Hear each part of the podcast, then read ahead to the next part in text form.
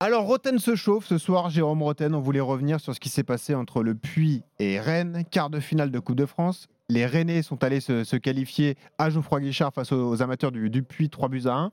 La polémique de la fin du match, c'est que Rennes n'a pas laissé l'intégralité de sa recette. Rennes était parti avec euh, la partie de la recette qui couvrait ses frais de déplacement. Ça n'a pas plu aux dirigeants du Puy qui l'ont fait savoir. Réponse des Bretons qui eux aussi ont été un peu énervés, excédés par cette histoire. Ils ont même dit que certaines voitures des supporters avaient été euh, euh, abîmées. Mmh. Quelle est ta réaction quand tu vois ça? C'est encore la guerre entre le foot amateur et le foot professionnel. Est-ce qu'on a l'obligation de laisser la recette quand on est un club professionnel, Jérôme? Bah, La preuve que non. Dire, il, y a une, il y a un règlement en place. Euh, normalement, le club professionnel, il doit prendre sa part comme le club amateur, surtout à ce niveau-là de la compétition. Après, Rennes, je trouve qu'ils ont été classe, c'est-à-dire que se rembourser les frais, bah, ils ont totalement raison parce que pour avoir fait plus d'une année la Coupe de France euh, avec des clubs professionnels, on se rend compte aussi que les primes de joueurs, euh, ça coûte au club parce que entre ce que tu gagnes au tour par tour, le club, ils sont à perte déjà de ce côté-là. Donc dans le budget, c'est problématique, sauf si tu la gagnes.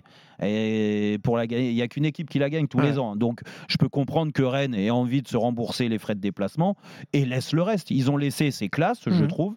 Après, c'est un faux débat. C'est toujours la même chose. De toute façon, vu que le club professionnel est riche, il doit laisser l'intégralité, quitte à, à, payer euh, tout le reste. Non, et puis en plus, où Rennes euh, a aussi euh, son mot à dire, c'est la façon d'être reçu. Euh, apparemment, ils n'ont pas tenu, il n'y a pas eu de repas. il n'y a pas eu de euh, repas midi, comme ça se fait normal d'avant-match. Non, mais comme ça se fait d'habitude. Hmm. Euh, quand tu découvres ce niveau de compétition, et tant mieux pour le Puy, ils ont fait une magnifique campagne hmm. en Coupe de France. N2, hein. Mais, mais n'empêche que tu dois te mettre au diapason aussi de ce que demande la Coupe de France à hmm. ce niveau-là. Et la Coupe de France à ce niveau-là demande que le, le club qui reçoit, en l'occurrence le Puy, que ça soit Saint-Etienne ou ailleurs, euh, euh, reçoit les dirigeants euh, le midi pour un protocole et voilà et s'y tenir et puis surtout la garantie qu'avec tes supporters aussi ça se passe bien et ça n'a pas été le cas donc donc encore une fois c'est dommage que ça se finisse comme ça parce mm. que ça ternit un peu la campagne du Puy quoi. Voilà, c'était Roten se chauffe contre cette histoire, cette polémique entre le Puy et le Stade Rennais. Vous pouvez désormais écouter l'intégralité du podcast de ce 1er mars.